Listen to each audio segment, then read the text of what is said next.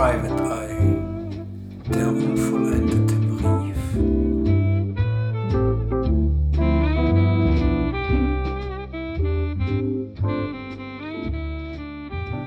Ja, mit, mit, mit, mit Spence habe ich nicht oft gespielt, aber der heiratet ja auch nicht jeden, jeden Tag. Also wir haben ja schlussendlich haben wir einfach seine Hochzeit gefeiert. Und wieso sollte sich jemand suizidieren, der heiraten möchte? Das macht doch für mich gar keinen Sinn. Herr Bernard, ich bin ja nicht auf den Kopf gefallen. Sie haben ja mit Billings gleich gesprochen. Äh, natürlich habe ich Kenntnis über den Abschiedsbrief. Aber ich, keine Ahnung, ich vermute, dass es vielleicht etwas mit der Verlobten zu tun hat. Vielleicht hat er sich deswegen das Leben genommen und diesen Abschiedsbrief geschrieben. Kennen Sie die Verlobte denn? Also ist, ist es so ein schlimmer Drache oder woran Na, liegt das? Überhaupt nicht. Emilia Jones ist eine, wie soll ich sagen, also ver verlobt sind die ja schon. Äh, Miss Jones lebt in Cardiff in Wales. Da wohnt sie und da ist sie auch. Ähm, und wie gut kennen Sie diese Mrs. Jones? Äh, Miss Jones? Ja, Miss Jones kann ich äh, eher flüchtig. Also ich habe mehr mit Spence zu tun. In der Sekunde würde ich gerne auf Psychologie. Gibt es hier Psychologie? Mhm. Ich würde gerne gucken, wie er da drauf reagiert, wenn ich die Dame erwähne. Und wenn er dann sagt, er kennt die kaum. Ich habe da einen Wert von 5 im Moment. Komplett. Ja. Also du glaubst ihm das. Oder verwendest alle deine Glückspunkte. Ach nee, wir spielen ja gar nicht Cthulhu. Oh. oh Mann. Also du musst das dem glauben. So, zumindest hat er das erzählt. Glaubt ihm das also auch erstmal. Mm. Und an dem Abend, äh, ja, so vor einer Hochzeit, da setzt man doch mal den ein oder anderen, ich wollte schon sagen Cent, äh, den ein oder anderen Pence. Ähm, um wie viel ging es denn an diesem Abend? Ja, nicht viel. Also wir haben da gespielt. Ja, doch viel. Für Sie vielleicht. Ja, äh, wir haben, zumindest haben wir gespielt und ähm, ja, es, es, ich habe dann, ja, er hat etwas verloren, ja. Ja, was, was hat er denn verloren? Geld? Ja, natürlich Geld. Noch andere Gegenstände? Nein, die haben, Ich wir meine, um er Geld war ja auch gespielt. Juwelier. Er hat etwa 300 verloren. Hat, äh, hat er die auch gleich dann entrichtet? Also waren die gleich im Pott drin? Ja, natürlich. Ein Und das Spielschulden sind Ehrenschulden, Herr Bernard. Das ist alles, worum gespielt wurde, nur um 300 Pfund. Ja, was heißt Also für nur? mich ist das viel Geld, aber ja, 300 ich, Pfund war der komplette Einsatz. Ist das korrekt? Das ging auch nur um das Geld. Und ich habe dann zum Schluss den Spence noch zum Zimmer begleitet. Wir haben uns dann verabschiedet und äh, ich bin dann nach Hause gegangen.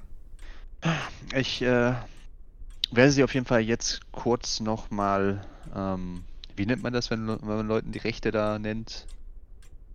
Ähm, Rechte Ich werde ihm vorlesen. nochmal die Rechte äh, verlesen. Es ist ja hier ein Verhör, eine Befragung. Ähm, Sie müssen natürlich auch wahrheitsgerecht antworten, ansonsten machen Sie sich natürlich selbst schuldig. Ähm, können Sie mir nochmal bestätigen, der einzige Einsatz an diesem Abend waren 300 Pfund. Das ist korrekt, Denken Herr Sie dran, hier sitzen drei Zeugen. Das ist absolut korrekt, Herr Bernard. Das werde ich auf jeden Fall auch so zu Protokoll nehmen. Und es kamen ja noch zwei Spieler hinzu. Wie ist denn das geschehen und wie war die Stimmung an dem Abend? Ja, das kann Ihnen bestimmt dieser Kellner noch bestätigen, wenn Sie da mir nicht glauben. Da war ein Hotelgast, ein Rupert Darning, der hat sich zu uns gesellt. Ein Typ aus Südafrika, ein Geschäftsmann. Der hat mit uns Domino gespielt. Und dann war noch einer, dieser Leinenfabrik-Typ aus, aus, aus Schottland, dieser Arthur McAllister. Auch der war Hotelgast, der ist aber irgendwie nicht mehr da. Höchst verdächtig, höchst verdächtig. Und wer hat an diesem Abend dann gewonnen? Äh, eben dieser Schotte. Nebenbei habe ich noch die Frage, also der äh, Mr. Thornton, den Sie ja als Spencer oder Spence immer bezeichnen, der ist Juwelier. Ähm, hat er auch mal um so vielleicht ein paar Steine gespielt? Oder wissen Sie, warum der überhaupt hier in der Stadt war? Ja, er war geschäftlich unterwegs. Der ist ja Juwelier. Der braucht ja seine Juwelen an die Leute bringen oder zumindest an Händler. Hat er darüber gesprochen, was er genau machen wollte? Ja, was er immer tut, Juwelen verkaufen. Also war er jetzt wegen Juwelen verkaufen hier oder um seinen Junggesellenabend zu verbringen? Ja, eigentlich wegen dem, also beruflich. Er, er, war ja die ganze Woche, wollte er ja hier bleiben und äh, seinen Geschäften nachgehen, aber ich wohne ja unweit weg von hier. Ich wohne in meiner äh, Stadtvilla, wie Sie wissen gleich hier um die Ecke. Und äh, das ist ja dann all, allen bekannt und natürlich hat sich Spence auch gemeldet und wir haben uns hier getroffen. Und äh, als ich erfahren habe von der Hochzeit, da habe ich ihn natürlich eingeladen. Da wollten wir das feiern, wie das Freunde tun, Herr Bernard. Wissen Sie denn, mit wem er sehr geschäftlich? Nee, das also geht- mit den Juwelieren? An. Also in welchen Juweliergeschäften er so Das, war weiß, oder so? das weiß ich doch Hm. nicht. Juwelier hier, Juwelier da, vielleicht auch Privatpersonen. Hat sich ja auch hier im Hotel empfangen, ich weiß es doch nicht. Das ist doch sein Geschäft, Was nicht machen, meines. Was machen Sie eigentlich beruflich, wenn Sie sagen, das ist nicht Ihr Geschäft? Ja, ich äh, arbeite mit Aktien, Wertpapieren und Rohstoffen. Ja, was für Rohstoffe und sind Sie zufällig an einer Leinfabrik oder an irgendetwas mit äh, Edelstein beteiligt? Nein, daher, das bin ich nicht. Rohstoffe sind zwar auch, äh, ja, wenn man so will, Juwelen, aber nicht diese Juwelen. ein Schwarzmarkthandel? Und äh, falls Sie mich jetzt hier irgendein falsches Licht drücken wollen, Mr. Inspektor äh, Bernard, ähm, vielleicht ist Ihnen auch bekannt, dass ich mehrere üppige Spenden für gute Zwecke ge gezahlt habe. Für das bin ich hier bekannt. In diesem Teil zumindest von Ja, London. das ist völlig unerheblich für unsere Ermittlungen. Ja, aber das ist eine, eine Aussage über meinen Charakter, Mr. Inspektor. Sicherlich, das nehme ich auch zu, äh, das merke ich mir auch, aber das hat keine Auswirkungen auf die Ermittlung. Ob jemand viel spendet oder wenig, das ist menschlich sehr löblich, aber das rechtfertigt keine Taten oder auch nicht Nur begangene Taten. äh, zu erwähnen, falls mich hier irgendwie in ein schlechtes Licht drücken wollen. Das habe ich nicht vor. Das ist, sind ja auch. Oder wenn Sie noch mit einem Anwalt im Schlepptau anfahren hier. Ach, Sie kennen den Anwalt. Ja, natürlich kenne ich diesen Schofield. Äh, Achtung vor Ihnen. Zum Glück hatten wir noch nie gemeinsam etwas zu tun. Hm, ich könnte Sie ja auch mal vertreten. Dann würden Sie vielleicht froh sein. Ja, an meiner Seite wäre mir das recht. Sie wissen ja, wo mein Büro ist. Ja, und Sie wissen, wie der Salär ist, den ich ausbezahle. Da würden wir Das ins Geschäft kommen und hätten beide wahrscheinlich einen Vorteil, hätte ich denn auch ein Problem. Seien Sie froh, wenn Sie keine Probleme haben. Ja, dann bin ich ein glücklicher und froher Mensch, werde weiter spenden, denn ich habe keines. Mein Geschäft floriert, Ja. alles ist wunderbar. Eine Frage hätte ich noch, Mr. Scott, bevor ich meine Befragung zumindest beende. Ich, danach gucke ich mir natürlich nochmal bei meinen Kollegen um, ob die noch Fragen haben. Ähm, wo waren Sie denn gestern gegen, oder in der Nacht auf heute, so gegen 2 Uhr? Ja, das habe ich doch Ihnen gerade erzählt, Herr Bernard. Ich habe In Spence Ihrer Villa. auf das Zimmer begleitet und bin dann nach Hause in meine Villa. Welche Uhrzeit äh, haben Sie denn den Herrn in, auf sein Zimmer begleitet? Ach, wir haben viel getrunken, Madame. Ähm, da müssten Sie vielleicht den Kellner fragen, vielleicht mag der sich erinnern. Gut, ähm, Haben Sie noch weitere ich Fragen? überlege gerade off-topic, wie ich von dem Typen irgendwie eine Schriftprobe bekomme, ohne dass es zu plump wirkt. Soll eine schriftliche Aussage verfassen und unterschreiben.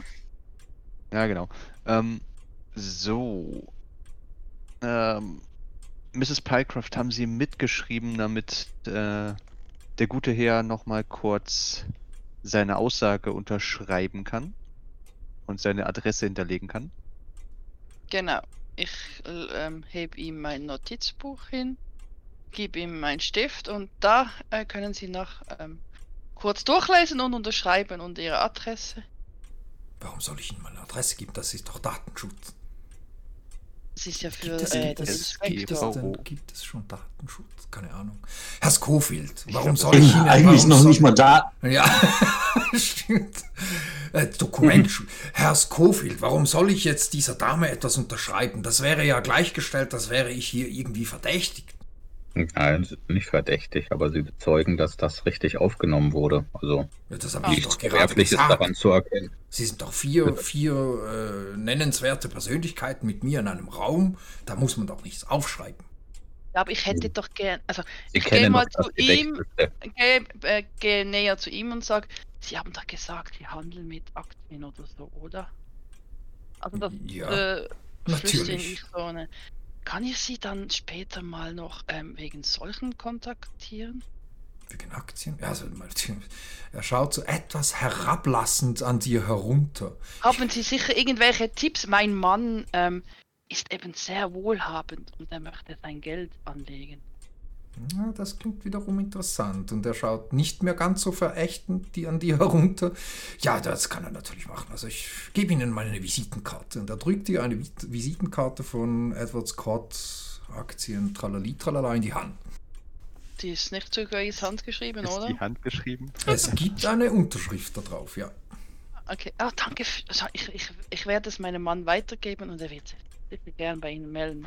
Ja, gern geschehen. Ich, ich bringe ihn sonst auch nochmal dazu, das zu unterschreiben, indem ich sage, ähm, Mr. Scott, äh, wir können das auf dem Revier machen, da können Sie Ihre Aussage nochmal aufnehmen. Dann wird Sie aber, aber auch jeder sehen, dass Sie auf das Revier gehen, das Revier verlassen. Sie Ich hake da mal von ein, den einfach. Von den Lieber Herr Inspektor, das ist doch gar nicht notwendig. ja, sagen Sie es nur. Sehe ich auch nicht. Schofield. Herr, Herr, ich würde sagen, unterschreiben Sie doch einfach diese Aussage. Sie wissen das Gedächtnis der Polizei, Aber damit auch die richtigen Angaben hinterlegt sind. Und Das dann ist sind Sie nicht doch mal ein offizielles. Dokument, Herr Scofield. Sie als Anwalt wissen doch, dass man nicht einfach irgendein Fackel unterschreibt, was dann irgendwie gegen einen verwendet wird. Das ist doch nicht irgendein Fackel. Das ist doch jetzt das, was mal, was Sie gesagt haben. Das ist ein, Und ein handgeschriebenes irgendwie von dieser... Vielleicht theoretisch auch ein Klopapierblatt. Ich werde sonst den Constable einmal hochbitten und der bringt sie dann zum Revier. Ganz einfache Sache. Ja, das können wir tun. Unterschreiben Äh, Sie. Ich habe ja auch nichts zu befürchten, wenn Sie da mir drohen wollen, dass ich da meine Reputation verliere, Ich wenn man einen nicht. Edward Scott auf ein Revier bringt, um irgendeinen ein Toilettenpapier zu unterschreiben. Und ich rufe tue zur Seite, Mr. Blingsby, Mr. Blingsby, holen Sie mal bitte den Constable Clark, äh, nee, Crane hoch. Mhm. Ja, das äh, werde ich tun und äh, das dauert nicht lange. Da stapft der Crane äh, zu euch. Ja, Herr Bernard. Inspektor. Ja. Crane, bringen Sie diesen Mann einmal bitte zum Yard, dass er seine Aussage dort tätigen kann und die bitte auch schön unterschreibt und äh, sorgen Sie dafür, dass er so schnell wie möglich und natürlich so diskret wie möglich, und ich zwinker ihm dabei zu, zum Yard gebracht wird, von Ihnen persönlich. Edward Scott dreht sich um zu Billingsley und das in ihrem Hotel. Sie sollten sich schämen. Mein Freund ist tot und so wird man behandelt hier als ihr Gast in ihrem Langham Hotel.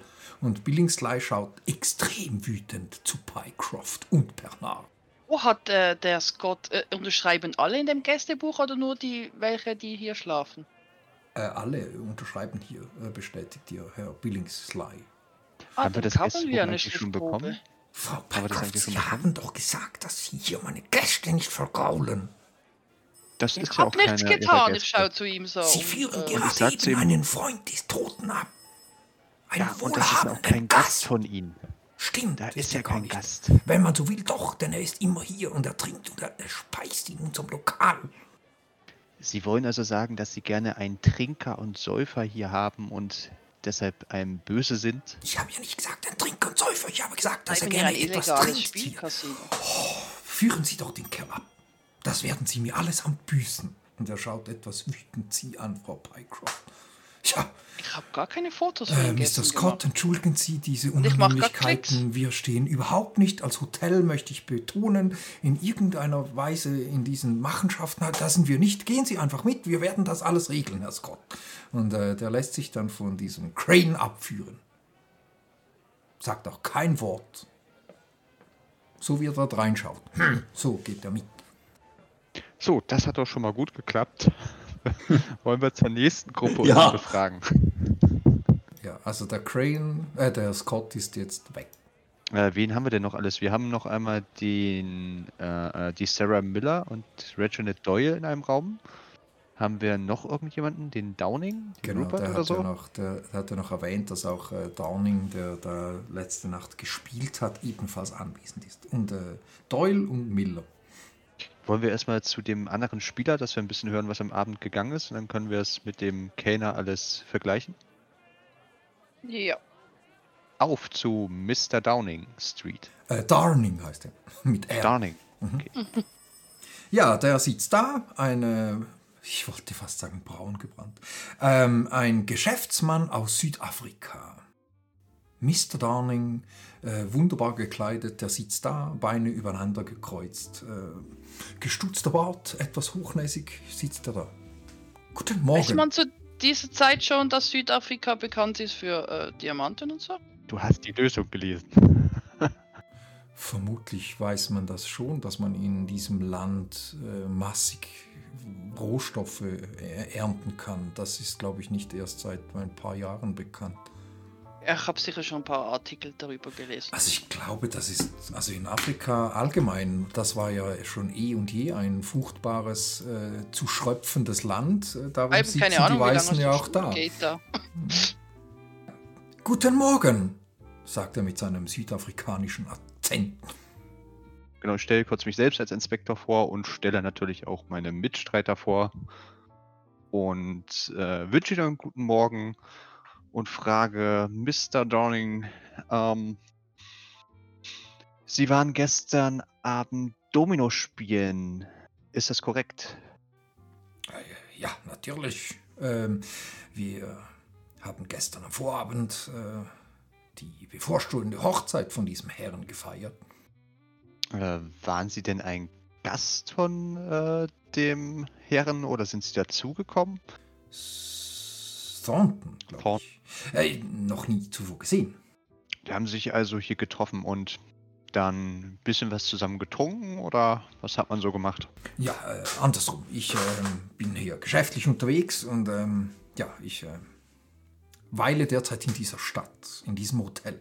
Und äh, gestern Abend habe ich äh, diniert und äh, einen Champagner genehmigt. Und äh, da äh, habe ich gesehen, dass die Herren Thornton und ein anderer Herr äh, ausgiebig gefeiert haben und äh, habe mich dann irgendwann aus purer Langeweile dazugesellt, weil ich gesehen habe, dass die Herren Domino spielen. Und wie kommt es, dass Sie den anderen Herrn nicht kennen, aber den Thornton mit dem Namen? Ja, weil er Hat man sich sich so vorgestellt? vorgestellt? hat und der andere, ich mag mich nicht mehr erinnern, wie der heißt. Ach so. Nochmal, warum sind Sie genau in der Stadt geschäftlich? Was, was machen Sie denn genau? Ja, ich bin, ähm, äh, ich bin in Verhandlungen mit einem Kolonialwarenkontor. Darum verweile ich hier in der Stadt. Hm, sind zufälligerweise Edelsteine unter den Kolonialwaren? Nein, nee, wir äh, sind in, auf politischer Ebene tätig. Keine Rohstoffe, wenn Sie mich so fragen. Bei dem Spiel, dem Domino-Spiel, wurde da um zufälligerweise Geld gespielt oder um andere Wertsachen? Ja, erst haben wir ja ein, zwei Runden gespielt und getrunken und dann ähm, hat dieser eine andere, wie er auch immer wieder heißt, äh, aus Scherz erst einmal eine Note auf den Tisch gelegt und dann haben wir natürlich das ähm, begrüßt, den Reiz, Sie wissen es. Spielen ohne Einsatz wäre kein Spiel und wir haben dann äh, mehr oder weniger äh, ja, um Geld gespielt, wenn Sie das so genau wissen wollen. Und dann ist auch ein anderer Herr, dieser Arthur McAllister, dazu gestoßen. Äh, der ist ebenfalls schon eine Weile hier im Hotel und äh, wir haben dann zu viert gespielt. Und dieser Arthur McAllister hat am Ende auch gewonnen, richtig? Ja, nicht nur, also ich habe auch gewonnen, aber hauptsächlich äh, der Herr Allister. Gab es am Ende irgendwie Streit oder ist man da fröhlich auseinandergegangen? Also jemand, der viel Geld verliert, wird ja irgendwie manchmal doch relativ ausfällig oder ausfallend, oder? Also man hat schon einiges getrunken, aber äh, niemand wurde ausfällig. Natürlich gingen ein mehrere hundert Pfund über den Tisch äh, und hauptsächlich dieser Mr. Thornton hat natürlich verloren. Tut mir leid für ihn. Ähm, ich und Herr McAllister, wir haben hier, wie soll man sagen, abgesandt. ja, Jetzt muss ich mich doch mal einmischen. Hat der äh, Mr. Thornton nur Geld verloren oder auch noch etwas äh, anderes? also wir haben nur um Geld gespielt. Was hätten wir sonst äh, Okay, unsere und- Frauen spielen sollen? Nein, nein, Pfund. Wir haben einfach um Pfund gespielt. Ja, um Pfunde, ist schon klar. Ähm, ähm, und konnte Mr. Thornton äh, seine Wettschuld ausgleichen? Also sprich bezahlen? Ja, natürlich. Ein Ehrenmann, wie er ist. Er hat äh, seine äh, Tasche gezückt und äh, seine Niederlage bezahlt. Genauso hätte ich's und auch Herr Alistair bestimmt gemacht. Kennen Sie zufällig eine Mrs. Jones, eine Emilia Jones? Ja, also nein, kennen tue ich sie nicht. Aber gestern hat mir dann der Herr Thornton erzählt, dass er diese Madame Mrs. Jones heiraten wolle äh, und dass dieser Anlass, unser, unser Spiel, wenn man so will, äh, Bestandteil der Junggesellenfeier oder wie man das nennt, sein sollte. Hat er auch ein Bild dieser Dame gezeigt? Nein. Nein, ha, äh, zumindest nein, nicht also mir nicht, nein. Wir haben dann eine Weile gespielt und ähm, die beiden Herren, die haben einiges getrunken. Er und dieser andere, wie auch immer der hieß. Und äh, was war das? Etwa halb eins? Ja, etwa halb eins sind die beiden völlig betrunken verschwunden. Wohin sind sie verschwunden? Ja, ich nehme an aufs Zimmer, wobei der Mr. Thornton eher 10 bis 20 in der Krone hatte, während sein Freund noch einigermaßen gerade laufen konnte. Und der hat sich verabschiedet mit den Worten, er begleite Mr. Thornton noch hoch und gehe dann nach Hause, glaube ich, irgendwo in der Nähe. Das heißt, er war gar nicht hier im Hotel äh, zur Übernachtung. Mr. Thornton ja, aber der andere Mann nein, der wohne hier in der Umgebung. Aber genau wo hat er nicht gesagt? In einem Hotel oder? Nein, der hätte eine Stadtvilla, eine pompöse Villa, hat er geschwärmt. Äh, hat uns auch eingeladen, aber wie das so ist unter Freunden oder unter so Solala-Freunden, äh, da ist das Mundwerk oft schnell, wenn man äh, zu viel trinkt und macht da leere Versprechungen. Ich sehe keinen Grund, warum ich zu diesem Herrn in seine pompöse Villa, wo auch immer die steht, gehen soll. Denn ich bin sowieso bald auch wieder weg hier. Ja, ja, ist klar. Hm, Aber verlassen Sie bitte die Stadt erstmal noch nicht, bis äh, Sie ein Okay bekommen. Darf ich denn nachfragen, was überhaupt passiert ist, wenn ich schon Zeug bin von etwas? Das werden Sie dann auch noch erfahren, spätestens in der Zeitung. Also ich nehme an, wenn ich den anderen Herrn gesehen habe und noch keinerlei Gesicht von Mr. Thornton, dann nehme ich an, es wird um Mr. Thornton gehen. Das können Sie annehmen, wie Sie wollen. Ist ihm etwas Hm, geschehen? Haben Sie denn haben Sie danach noch gesehen, dass der, also haben Sie, nachdem die beiden weggegangen sind, irgendwie einen der beiden noch mal kurz gesehen? Nein, ich Und bin was haben Sie selber dann irgendwann auf mein die Zimmer und schlafen gegangen. Ich bin normalerweise nicht der Typ, der lange abends rumsitzt und eigentlich auch nicht der Typ, der Spiele spielt. Vermutlich darum mein Glück. Und wann sind Sie so auf Ihr Zimmer gegangen? Wissen Sie das noch? Ja, auch irgendwann kurz nachdem der eine Herr da den Spencer Thornton aufs Zimmer begleitet hat. Etwa eine Viertelstunde danach, so ungefähr. Das ist schwierig, das kann ja niemand bezeugen, sollte ich äh, irgendwie unter Verdacht stehen. Ich mag mich zumindest nicht entsinnen, dass mich irgendwer gesehen hätte. Aber mein Zimmer ist im zweiten Stock. Ich habe jedenfalls auch niemanden bemerkt.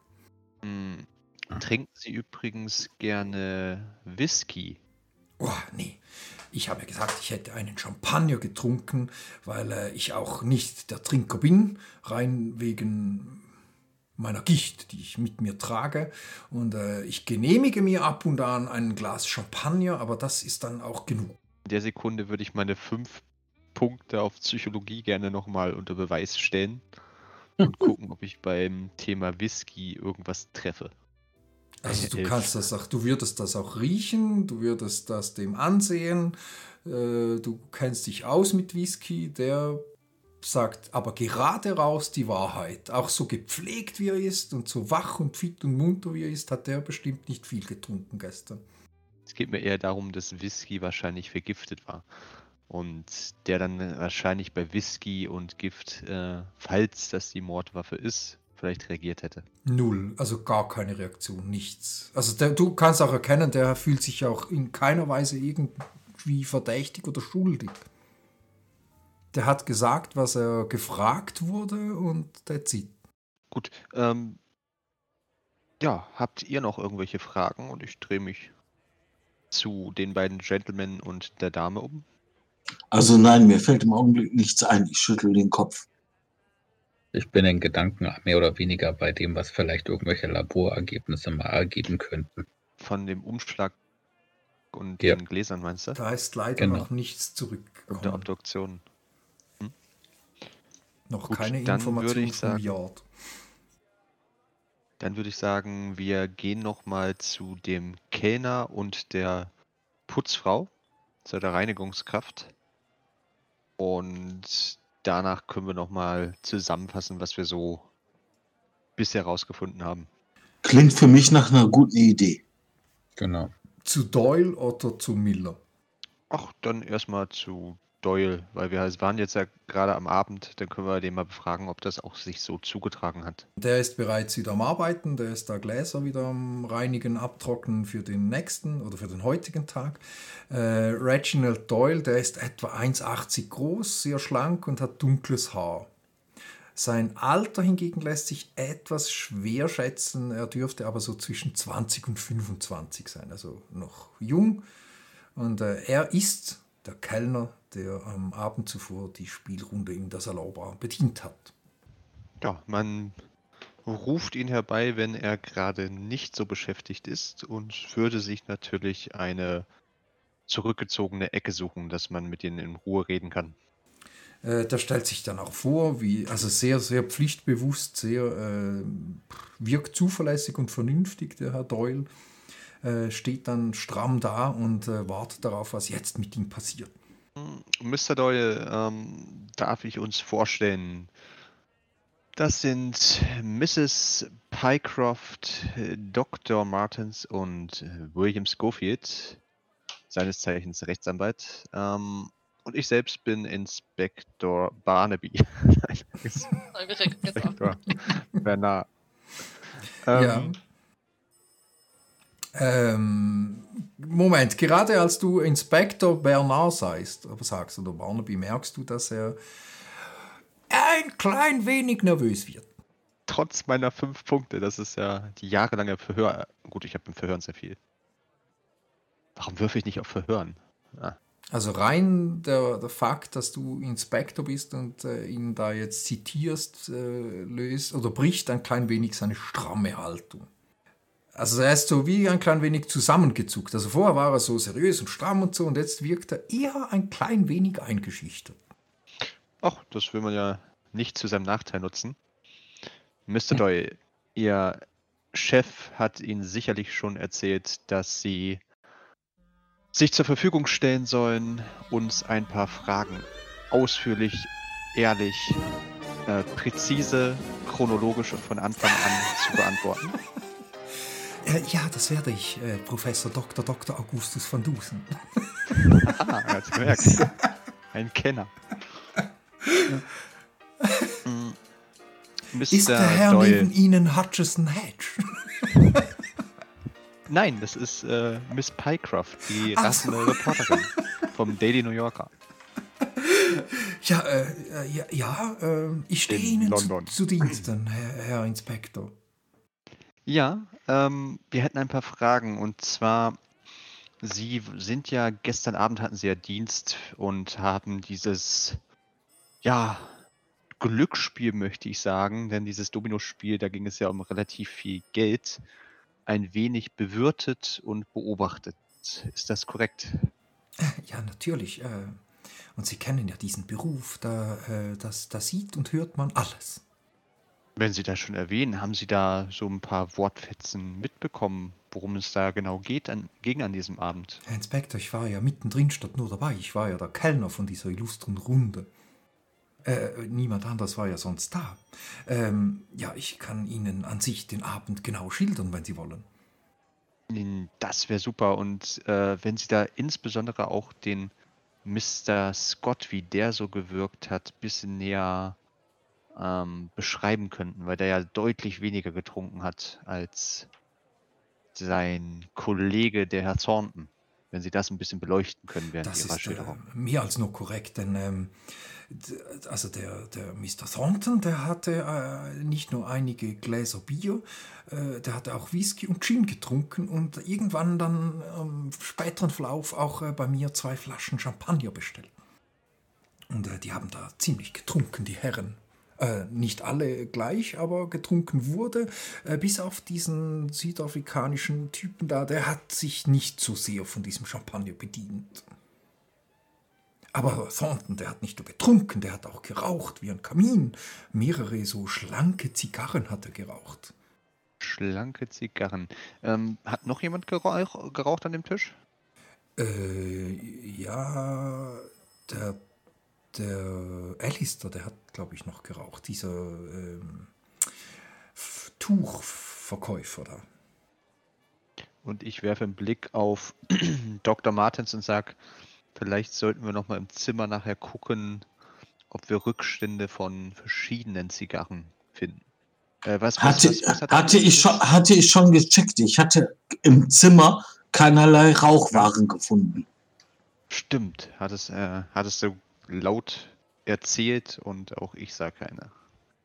Also Mhm. ähm, ich denke, das schließt jetzt mal Rückstände von Rauchwaren mit ein, oder? Ja, auch keine Rückstände von Rauchwaren. Außer sein Hemd, was nach Rauch gestunken hat.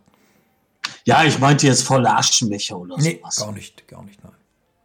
Ja, und äh, die haben dann zusammen gespielt, dieser Mr. Rupert Downing. Und äh, der, der, der war ja, der w- wohnt ja gerade einen Flur weiter. Und dieser Mr. Arthur McAllister, der in der Nacht noch sein Frühstück storniert hat und äh, heute schon sehr früh und eilig abgereist ist. Und dann ein weiterer Herr, der aber nicht zu den Gästen des Hotels gehörte. Um hohe Geldbeträge haben die Domino gespielt. Mhm. Ähm, das ist schon mal sehr gut um hohe Geldbeträge und und der Mr. Scott hat dann äh, den Alkohol gekauft oder war das auch Mr. Thornton selber? Mr. Scott ist, äh, äh, Mr. Scott, äh, der, der, der, der war ja nicht Gast, also der wohnt hier irgendwo unweit weg hier. Ähm, ich habe ferner dann gehört, dass dieser Scott den Mr. Thornton noch auf sein Zimmer begleiten wollte. Das war so, glaube ich, gegen halb eins. Ja. Haben Sie den auch wieder runterkommen sehen? Äh, da muss ich passen, der Herr Inspektor. Ähm, Entschuldigung, Sie habe Ihren Namen vergessen. Äh, ich mag mich gar nicht erinnern, ob der wieder nach unten gekommen ist. Wissen Sie, wer das gesehen haben könnte? Vielleicht der an der Rezeption? Muss man daran vorbeigehen, um die, äh, das Etablissement zu verlassen? Da müssten Sie Mr. Billingsley äh, ansprechen. Ich habe dann irgendwann Feierabend gemacht und äh, kann Ihnen nicht bestätigen, jemanden gesehen zu haben. Äh, wären wir dann fertig? Darf ich Sie so fragen, Herr äh, Inspektor? Ähm, wird das irgendwie in den Akten vermerkt, dass Sie mit mir jetzt hier ein Verhör führen? Mm, Es wird alles vermerkt, aber das heißt ja nicht, dass es veröffentlicht wird. Ja, da wäre ich sehr dankbar drüber, Mr. Inspektor. Ähm, Sie kommen mir aber irgendwie bekannt vor. Ja, da beginnt Ich jetzt ein klein wenig zu zittern, ja. Also du erkennst Wo habe ich auch. denn Ihren Namen schon mal? Jetzt geht's dir wie eine Lampe auf. Also der, äh, das war so, ja, früher, früher. Er ist zwar erst irgendwo zwischen 20 und 25, aber dennoch kann man von früher sprechen. War der so ein berüchtigter Kinder, in einer berüchtigten Kinder- und Jugendbande, auf deren Konto zahlreiche Überfälle, Diebstähle und, und, und Einbrüche gehen. Ähm, Doyle, äh, also, wir kennen uns doch, oder nicht? Sind wir uns nicht mal schon mal begegnet? Inspektor, Vor ein paar Jährchen? Inspektor, das ist ein anderes Leben. Bitte lassen Sie das jetzt einfach liegen. Ja, also, weiß denn Ihr Chef davon? Was soll er wissen? Einmal ein Verbrecher, immer ein Verbrecher. Man kann sich bessern, Herr Bernhard, Inspektor. Ich habe Aber einen guten Job. Ich bin das. seriös, ich bin immer zuverlässig. Das kann Ihnen dieser Albert Billingsley bestätigen. Man, man Der- kann sein Leben auch in den Griff kriegen und sich ändern. Ja, Ja, Ähm. kann man. Schauen Sie mich an, ich bin doch ein Paradebeispiel. Als, Paradebeispiel können Sie uns doch sicherlich noch den einen oder anderen Tipp geben, was Sie so an diesem Tisch noch so gehört haben. War da irgendwas Auffälliges an diesem Abend? Er fasst sich an die Brust. Mr. Inspektor Paul Bernard, äh, ich habe Ihnen in der Tat die Wahrheit gesagt und ich würde Ihnen noch mehr sagen, wenn ich noch mehr sagen, zu sagen hätte. Glauben Sie mir, ich habe mich verbessert. Ich bin nicht mehr dieser junge, dieser junge, wirre, wilde Mann. Immerhin habe ich es geschafft ins berühmteste Hotel von England. Ja. Und Ihr Chef weiß nichts davon. Der wird doch auch gucken, was für ein ich habe Personal mich er hier bekommt. beworben, regelkonform. Ich habe mich genauso beworben wie jeder andere. Ich habe eine Einstellung gehabt. Ich habe mir zwei Monaten ohne Lohn den, den, den, den Arsch aufgerissen, damit ich diese Anstellung kriege. Und ich wurde nicht nur zur Putzfrau oder Putzbube oder wie auch immer man dem sagt, sondern dann wegen meinem guten Verhalten und meinem seriösen Benehmen auch zum Kellner befördert. Ich kriege mein Leben jetzt in den Griff, Mr. Bernard. Das hoffe ich auf jeden Fall. Dann hat die Verhaftung auf jeden Fall deutlich äh, was gebracht. Mir gehen gerade ein bisschen die Fragen aus, was ich dir noch fragen soll. Dann würde ich doch das Fragenspiel beenden, Herr Bernard. Ich habe nichts zu sagen. Ja, können Sie mir noch mal über Ihren Chef uns Auskunft geben? Was ist denn das für einer? Äh, Albert? Ja, an sich, äh, wie ist Albert? Ähm, also er hat schon mehrere Kriminal Kriminaluntersuchungen hier im Hotel miterlebt und ich glaube, der weiß ganz genau, worauf es ankommt. Ähm, was soll ich sagen? Er ist ein sehr, sehr, sehr pflichtbewusster Herr und äh, es scheint, als würde das Hotel ihm gehören, denn genauso achtet er drauf. Es ist ja dann sehr merkwürdig, dass hier so viele Kriminalfälle passieren. Ja, das da geht ja auch, äh, also ist auch ein beliebtes Ziel, wenn man so will. Hier sind natürlich alle noblen Leute hier. Ich kann Ihnen nur bestätigen, dass ich Billingsley gesehen habe, wie er Thornton empfangen hat, als der angereist ist mit seinen Koffern und ähm, äh, Herr Billingsley, der verhält sich immer, wie man so sich als Rezeptionist, äh, Rezeptionist und Concierge vom Langham Hotel zu verhalten hat. Sie kennen also, ich, ich gehe noch mal kurz die Leute durch, die bei diesem Domino-Spiel waren. Äh, den Mr. Scott, den kennen Sie so gut wie gar nicht. Ja, ich weiß, dass der immer mal wieder was trinkt, aber mit dem habe ich noch kein Wort getauscht, so richtig. Also wissen Sie auch nicht, ob der vermögend ist oder nicht, oder Ja, man hört so dies und jenes. Also, man hört, dass der ein Lebemann ist. Und, ähm, ja, wie soll ich sagen? Hm, dass er hier in einer, einer, einer, einer üppigen Villa haust. Aber man hat auch schon sagen gehört, dass das auch ein klein wenig Show ist. kennen Sie denn eine Emilia Jones oder haben Sie das, diesen Namen an dem Abend gehört? Ja, die, dieser Name kam öfters vor. Äh, das war der Grund für diese Feier gestern. Das war die äh, Verlobte oder ist die Verlobte von Herrn Thornton. Und den Mr. Darning, kennen Sie den weiter aus Südafrika? Nein, der ist der Gast. War schon, glaube ich, zwei, dreimal hier, aber da kann ich Ihnen nichts dazu sagen. Der trinkt immer ein Glas Champagner und legt sich dann wieder hin. Können Sie sich erinnern, ob er immer gleich, also gleichzeitig da ist wie, also da war wie der Herr Thornton? Nein, da gibt es keinen Zusammenhang. Das war auch gestern, glaube ich, ziemlich spontan, dieses Spiel, dieses Fest, wenn man dem so sagen will. Dann wäre ja noch schlussendlich der McAllister, der ja ganz früh abgereist ist. Wissen Sie da ein bisschen? Ja, der ist ähm, schon etwas überraschend abgereist, aber wird wohl seinen Grund haben. Sonst kann ich nicht so viel über den sagen. Ja, und dann tritt äh, Mr. Billingsley, äh, also der winkt etwas von hinten und hält den Telefonhörer in der Hand. Äh, die Herren, die Dame, ich möchte Sie ja nicht wirklich gerne unterbrechen, aber ich habe hier eine Nachricht für Sie. Sehr gut. Äh, vom Yard? Ja, genau. Gut, Oh. dann äh, wir sind hier auch erstmal durch. Äh, ich gebe auch dem Kellner zu verstehen, dass er wieder an die Arbeit kann. Wie lautet denn die Nachricht? ähm, äh, Zyankali. Mir wurde gesagt, ähm, die Pulverreste auf diesem Kuvert sei, sei äh, Zyankali. Navi, dass ich nicht die Finger abgedeckt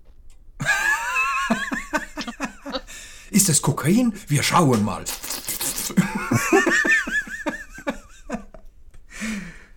es ist in der äh, Tat. Äh, die Frage war, war äh, ist, ist, kam da nur das Wort Zyankali oder wurde gesagt, war im Getränk oder war es das Pulver auf dem Brief? Oder beides? Also das kleine Papierbriefchen im Papierkorb enthält Reste von Zyankali. Wenn dies der Grund sein sollte, dann würde der Tote vermutlich mit diesem Salz vergiftet. Die chemische Analyse des Briefchens im Labor führte zur Identifikation der Pulverreste. Es war tatsächlich Zyankali drin. Wird den, den, den Bleistift äh, eigentlich eingepackt? Inspektor? Ja, wahrscheinlich schon. Hä?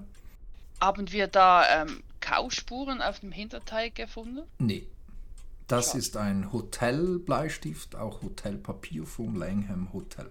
Ah, da dachte ich, der wurde getunkt in das Ding und der nette Thornton kaute gerne auf dem Bleistift rum und hat sich so vergiftet, aber war nicht.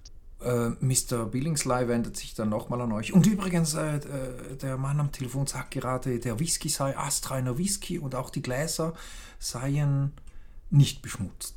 Sollen aufhören zu saufen oder mir was übrig lassen. Zumindest äh, ein Glas bekommen? sei sauber und man hätte nicht Reste von irgendwas äh, feststellen können. War doch Kuvert dran, war das das Zyankali an dem Ja, Das vielleicht hat es das angeleckt. das Ableckteils?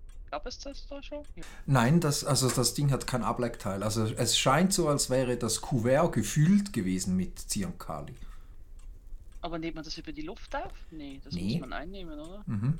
Also ein Glas hat effektiv Whisky drin, die Whiskyflasche hat auch effektiv Whisky drin und ein Glas ist sauber und nichts nachzuweisen. Ja, da war es drin und der Mörder hat es nachher gewischt. Wasch. Genau. Das Ja, das ist das, was ich vermutet habe. Also war noch, Hm. noch eine Person bei ihm auf dem Zimmer und hat mit ihm getrunken. Auch könnt ihr sehen, wie im Hintergrund die Sarah Miller die Bettlaken zusammenfaltet. Verhält die sich komisch? Oder besonders langsam, damit sie noch alles mitbekommt? Etwas gedrückt. Na, dann winkt man sie einfach mal herbei. So sollte der Mörder denn das Zyankali hier im Mischkübel lassen. Nur so in die Runde ähm, Gedanken ge Hm. Also die Mrs. Miller, die tappelt da zu euch und äh, die ist... Äh, die schaut etwas traurig aus. Ja, äh, die Damen, die Herren. Ja, Inspektor äh, Bernard, die sind meine Kollegen. Ich stelle die natürlich alle vor. Bevor du anfängst, was dir gerade klar wird, das Mädchen da, das kann man effektiv als Mädchen bezeichnen. Die ist gerade mal wahrscheinlich 19 geworden, hat mittelbraunes, gelocktes Haar und große dunkle Augen, ist knapp 1,60 groß. Warum über die Größe? Mal gucken, ob das irgendwann noch. Nee, aber ist doch ein wichtiges Indiz. Beispielsweise würde sie einen Herren, der einiges schwerer und größer ist, zum Beispiel besiegen können, sollte es und so. Also es ist doch immer wichtig, glaube ich, wie groß das jemand ist. Oder ihn Ähm, zum Schreibtisch hinzerren. Zum Beispiel, ja. Ähm, sie ist hübsch, was aufgrund ihrer gesellschaftlichen Stellung jedoch kaum jemandem auffällt. Ach, dann spreche ich sie wahrscheinlich auch mit Miss an. Ähm, äh, äh, äh, wo steht sie bei mir? Miss Miller, ähm, Sie sind hier als Reinigungskraft angestellt, ist das korrekt? Ja, das ist absolut korrekt. Ich bin das Zimmermädchen für die Reinigung und Pflege der Zimmer auf dem dritten Flur verantwortlich. Ja. Ähm, wir haben erfahren, dass Sie eine Visitenkarte von dem Herrn Thornton besitzen. Wie kommen Sie dazu? Ja, das ist doch furchtbar, das Ableben von Mr. Thornton. Das, ähm, das ist doch verrückt, sowas. Ähm, er hatte mir noch am Vortag angeboten, für ihn als Modell zu arbeiten. Äh, sollte ich einmal genug von der Arbeit hier im Hotel haben. Er hatte mir sogar den Schmuck in einem der drei Musterkoffer gezeigt. Ein prachtvolles Diadem, wie es sicherlich nur Prinzessinnen tragen, zusammen mit einem passenden Collier und den dazugehörigen Ohrhängen. Oh, aber, die beschreibt jetzt aber andere Sachen, als wir gesehen Sag- haben. Ja, Sagten Sie gerade drei Koffer? Äh, ja, natürlich sagte ich drei Koffer. Der silberne, silberne Schmuck war über und über mit dunkelgelben, hellgrünen und blauen Edelsteinen besetzt. Ich kam mir vor wie in einem Film. Gibt's schon Film? Ja. Ich kann Ihnen sogar die, die, die Visitenkarte zeigen, wenn Sie wollen. Die hat er mir gegeben und sie streckt euch genau die gleiche Visitenkarte hin, die du, Bernard, im Koffer gefunden hast. Die drei Fragezeichen. Erster Detektiv Justus Jonas. Ah ja, ja. Die, ha- die habe ich schon. Danke. Oh, Sie haben auch eine bekommen. Wo, wo, wollte sie auch als Model anwerben? Und ich gucke in Richtung Miss Pike, äh, Mrs. Pinecrafts. Also mich nicht. Ach so, äh, aha. Ich dachte Sie, weil Sie eben so eine Visitenkarte haben. Ihnen würde ein Kuli ebenfalls stehen. Ja, ähm, der Herr hat also. Bitte? Nein, ich sag ja, aber finde ich auch, dass Ihnen das stehen würde. Ach so. ja, ich finde auch, dieser Herr könnte ein Collier tragen. Danke. Zu freundlich, muss ich sagen. Ich mache gerade noch eine Notiz in mein ähm, Büchlein. Also grundsätzlich ist eines festzustellen, Naivität, die Welt ist offen und man tut so dies und jenes, wenn man denn kann. Also ein junges Girl, das noch ganz viel im Leben erreichen will und wird. Könnte eine naive kleine Person einen derart perfiden Mord durchführen? Man weiß es nicht.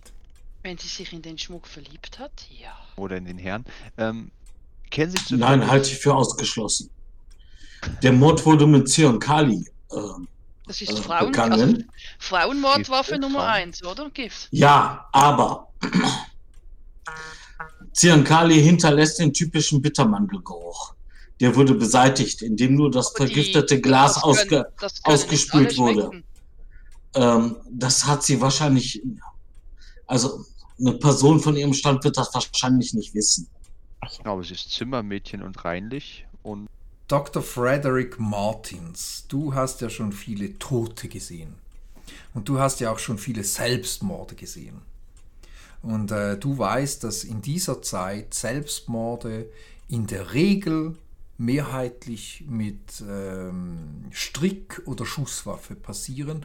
Und noch etwas Markantes, wenn sich in dieser Zeit jemand das Leben genommen hat, dann hat er das tendenziell eher sehr theatralisch gemacht. Man wollte darauf aufmerksam machen, man wollte, dass, dass man den Erhängten dann erhängt findet und so. Also das heute, äh, das ist eher äh, eine Neuzeit, wenn sich jemand mit Cyankali selber vergiftet.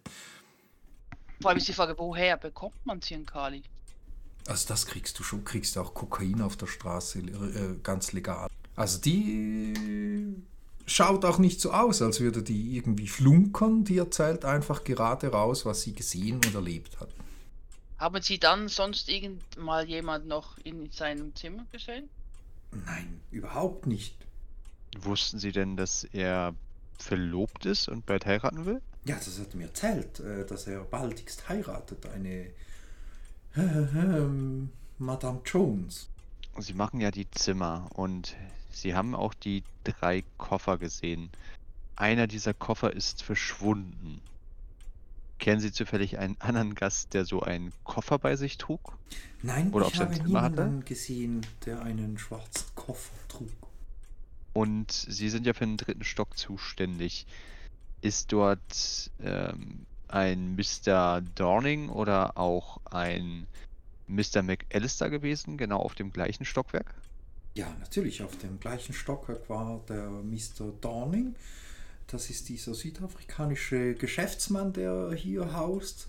Und ein Mr. Alistair. Aber da war ich etwas, äh, naja, verwirrt. Denn äh, erst hieß es noch, der bleibe und dann war der plötzlich äh, schnell weg.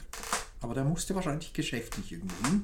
Ich äh, musste zumindest heute sein Zimmer wieder räu- räumen, räumen und reinigen. Reinigen, nicht räumen, reinigen. Sie haben ihn nicht abreisen gesehen. Da war ich noch nicht da. Das war, glaube ich, zu früher Stunde. Könnte er theoretisch den Koffer haben? Mhm. Das müssten wir mal den Rezeptionisten gleich fragen. Ja, ähm, der Billing-Slime tritt wieder in den Vordergrund. Die Herren, die Dame, wie schaut's aus mit den Ermittlungen? Sind Sie weitergekommen? Sind Sie einer Spur, auf einer Spur? Haben Sie den Täter bereits äh, identifiziert? Oder war es doch einfach nur ein Selbstmord von diesem armen Herr Thornton? Also ein Selbstmord auf jeden Fall schon mal nicht, so viel können wir sagen. Ähm, wir hätten aber gerne noch ein, zwei Auskünfte von Ihnen, Mhm. da Sie ja wirklich äh, hier das Herz und die Seele des Hauses sind, wissen Sie wahrscheinlich auch am meisten Bescheid. Äh, haben Sie zufälligerweise gesehen, wie der Mr. McAllister abgereist ist? Äh, in der Tat habe ich gesehen, wie Mr. McAllister äh, abgereist ist. Er musste ja bei mir stornieren und ebenfalls bezahlen. Hatte er zufälligerweise mehr Gepäck dabei als bei der Anreise, einen schwarzen kleinen Koffer? Oh, ich weiß, worauf Sie raus wollen. Nein, das hat er nicht. Mr. Allister ist genauso abgereist, wie er angereist ist. Hat er durchblicken lassen, warum er abreisen muss? Weil normalerweise nennen ja auch Gäste mal ihren Grund, warum sie jetzt plötzlich stornieren müssen. Ja, das hat er in der Tat. Er müsse unbedingt geschäftlich äh, etwas in seiner Fabrik regeln und er müsse leider abrupt die Reise beenden. Wissen Sie zufällig, wann der Mr. Scott das Haus hier verlassen hat? Mr. Scott hat das Äh, Haus etwa. Ich, ich bin mir ziemlich sicher, das war irgendwie so halb zwei, so. Oder etwas Ja. später vielleicht. Ja. Mit irgendeinem Gepäckstück oder ohne? Da muss ich passen, das ist mir nicht aufgefallen. Ich habe nur so beiläufig gesehen, dass er dann gegangen ist. Und ich gucke mich wieder fragend in die Runde um. Hm. Nicht Ich gucke Gefühl- sehr fragend zurück. Sie haben aber nicht das Gefühl, dass ich hier in irgendeiner Weise. Also ich verstehe, Mr. Bernard. Ähm, ich kann ja auch eins und eins zusammenzählen. Also ich kann das, ich kenne das Opfer oder kannte das Opfer und ich muss ja eingestehen, dass ich weiß, dass er ein reicher Juwelier ist. Äh, aber ich habe diese schwarzen Koffer gesehen, diese, die er immer wieder bei sich hat. Und ähm, das wäre doch alles zu auffällig. Also ich kann Ihnen bezeugen und bestätigen, dass ich äh, bestimmt nicht irgendein Verbrechen beschuldigt werden kann. Mhm. Äh, Wäre es möglich, dass wir die Räume der anderen beiden Gäste kurz mal sehen können, während die zum Beispiel gereinigt werden, ob dort Ja, sich ein bestimmt, Koffer befindet? Bestimmt. Ähm, das könnt ihr auch tun. Also Billingsley, der führt euch zu, zum äh, verlassenen Zimmer von Arthur McAllister. Das ist aufgeräumt, da ist überhaupt nichts Auffälliges. Äh, genauso wenig bei Rupert Darning. Also der ist zwar etwas empört zuerst, dass man jetzt sein Zimmer auch noch durchsucht, aber er stellt sich dann nicht quer, weil er weiß, das ist einfach so bei Ermittlungen, wenn etwas scheinbar schiefgegangen ist. Und auch da findet ihr nichts. Nichts, was irgendwie eine Verbindung zu Thornton hätte. Dann würde ich mich nochmal beratschlagen mit meinen Kollegen und mich mit denen nochmal zurückziehen. Also, fassen wir mal kurz zusammen. Präzise. Was wir wissen und spielen Domino. Es geht um Geld. Der Scott trinkt was, der Thornton trinkt noch mehr. Ähm, der Scott bringt ihn aufs Zimmer, soll aber auch vor 2 Uhr angeblich ähm, das Ganze wieder verlassen haben. Und der McAllister hat auf jeden Fall dem Abend gewonnen und ist ominöserweise abgereist.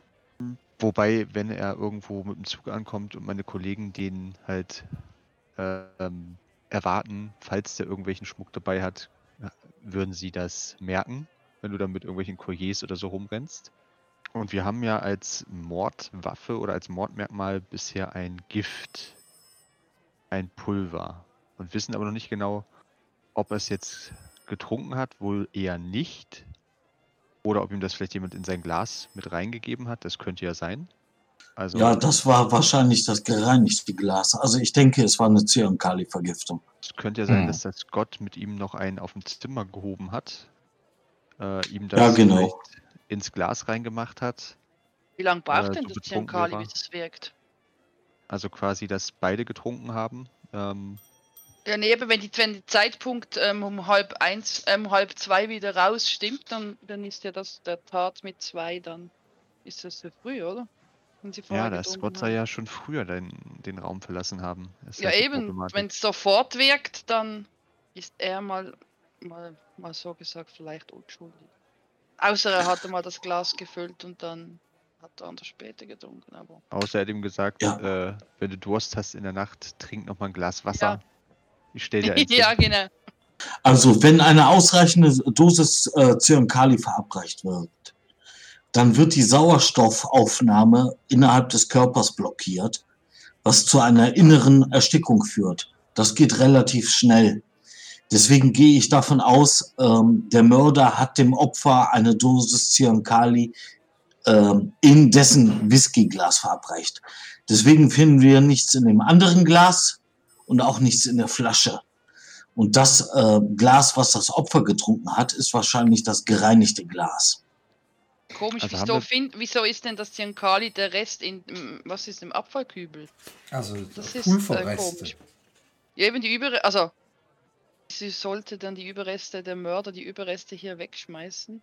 Das Glas reinigt er, um Spuren zu beseitigen, aber den, das, das Papierchen mit dem Pulver, den Rest schmeißt er in den Abfall. Das passt doch nicht irgendwie. Also, ja, Nee, eigentlich nicht. Es sei denn, ähm, er schlampig.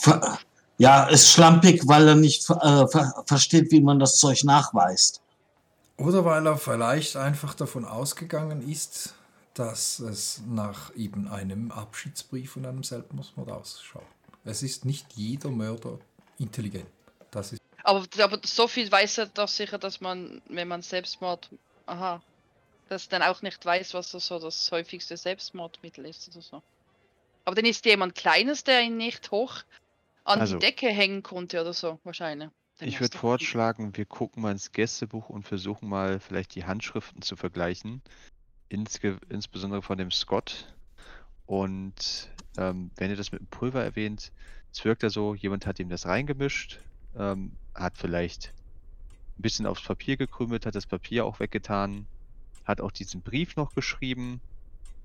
Äh, die Frage ist, wie das mit der Lampe, also mit, mit der Kerze passiert ist. Muss Also, man das Pulver auflösen, dass es, dass es flüssig, also besser sich löst? Oder löst sich das in, in, in Alkohol? Löst sich in jeder Flüssigkeit. Übrigens ist das häufigst verwendete ähm, Gift zu der Zeit äh, basierend auf blauem Fingerhut. Mhm. Genau. Und die Mordtatwaffen von Frauen. Nein, äh, Ja. Frauen, Frauen, Dann also Männer verwenden. Strick und Pistole, Frauen schneiden sich eher Pulsadern auf, trinken andere Gifte wie Schlafmittel oder gehen Nee. ins Wasser. Nee, nicht. Selbstmord, sondern Mord. Mhm. Beim Mord Richtig. ist das Zyankali, ja. Ja, eben. Von, Nein, ähm, blauer Fingerhut wurde äh, benutzt gegen Herzkrankheiten, ist als Medizin erhältlich, ist daher wesentlich gängiger zu der Zeit als Cyankali. Wir, wir können das ja, also seid ihr mit mir einig, dass ihr nicht mehr Informationen aus dieser Szene kriegt? Ja, Man könnte das ja jetzt so machen. Nehmen wir an, ihr seid jetzt in der Halle im Central Criminal Court auf Antrag der Anklagsbehörde der Staatssekretärs des Inneren auf Lebenszeit, äh, genau, des Inneren. Ähm, ihr seid äh, Miss Pycroft, Caulfield Martins und Bernard und ihr müsst jetzt den Geschworenen die Beweislage erklären, dass die dann überzeugt sind, wer der Mörder sein könnte. Was wäre eure Schlussfolgerung? Und ihr habt jetzt diese eine Chance, äh, ob sie davon überzeugt wären. Äh, so hatte ich das jetzt nicht verstanden. Ich dachte, wir kriegen noch Möglichkeiten. Es gibt keine ähm, weiteren Möglichkeiten mehr. Es gibt keine Person mehr, außer der letzte Anruf von Billingsley, der mitteilt, dass McAllister angekommen ist und bestätigen kann, dass er abgereist ist, weil er geschäftlich in seiner Leinenfabrik wichtige Entscheidungen treffen musste und äh, seine Frau ihn noch am Abend ein, ein, ähm, ein ähm, wie sagt man, ein, ähm, nicht Fax, ein, äh, Telegramm. ein Telegramm gesendet hat, dass er unbedingt am nächsten mit dem ersten Zug nach Schottland kommen muss. Hat er keinen Koffer dabei. Er hat einen Koffer dabei, seinen roten Wildlederkoffer mit seinen Kleidern drin. Le äh, wohnen eigentlich da die, die, die, äh, das Zimmermädchen im, im Hotel? Nein, die leben zu Hause. In, entweder in Bedienstetenwohnungen oder irgendwo in einem Heim, wenn die das, oder zu Hause, wenn die sich das leisten können. Mit 19 vermutlich vorübergehend im Dienstmädchenzimmer.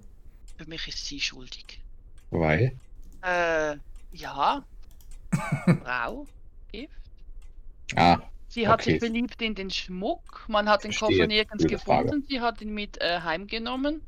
Ähm, wusste wahrscheinlich, dass er Schulden hat. Dann kann man das weiterspinnen, äh, Miriam.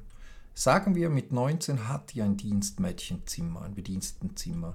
Äh, das könnt ihr gerne durchsuchen. Ihr werdet bei Sarah Miller keinen Koffer mit Schmuck finden.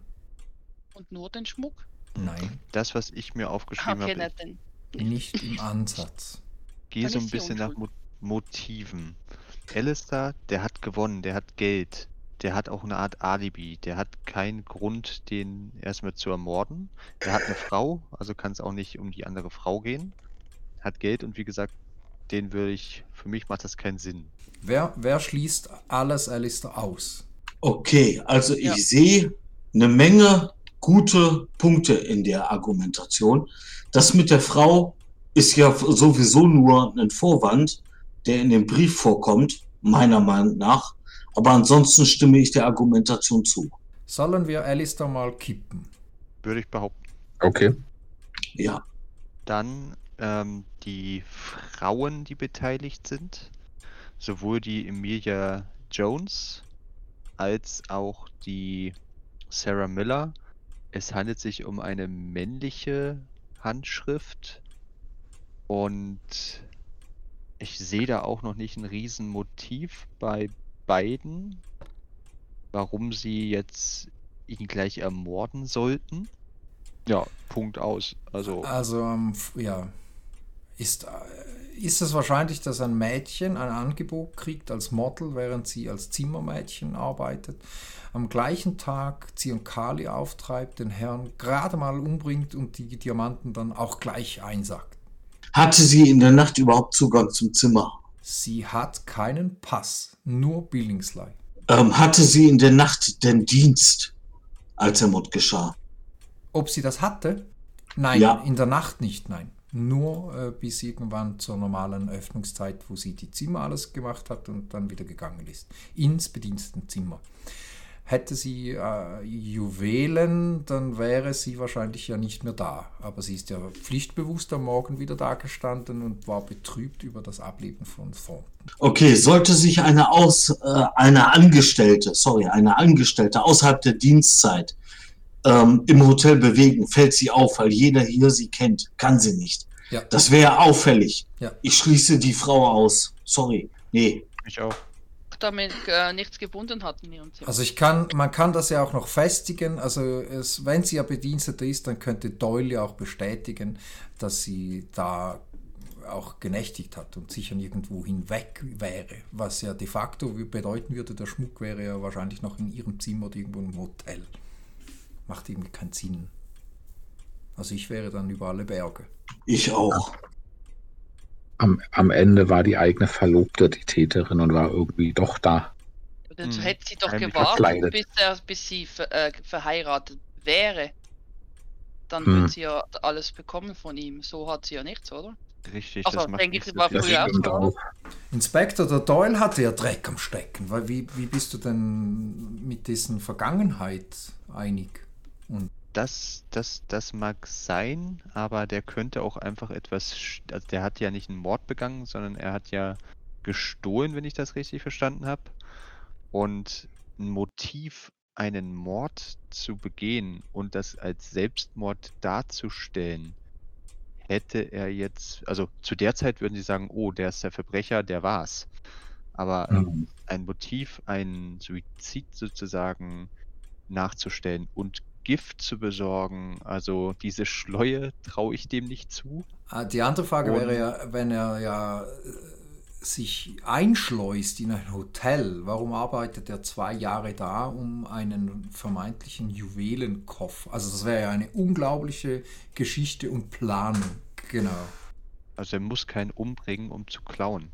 Zwei Jahre Planung er- für einen Koffer und dann nicht Dann würde er im. Affekt handeln. Das heißt, wenn er überrascht worden wäre, dann hätte er jemanden erschlagen oder ähnliches und hätte niemanden mit Gift ermordet.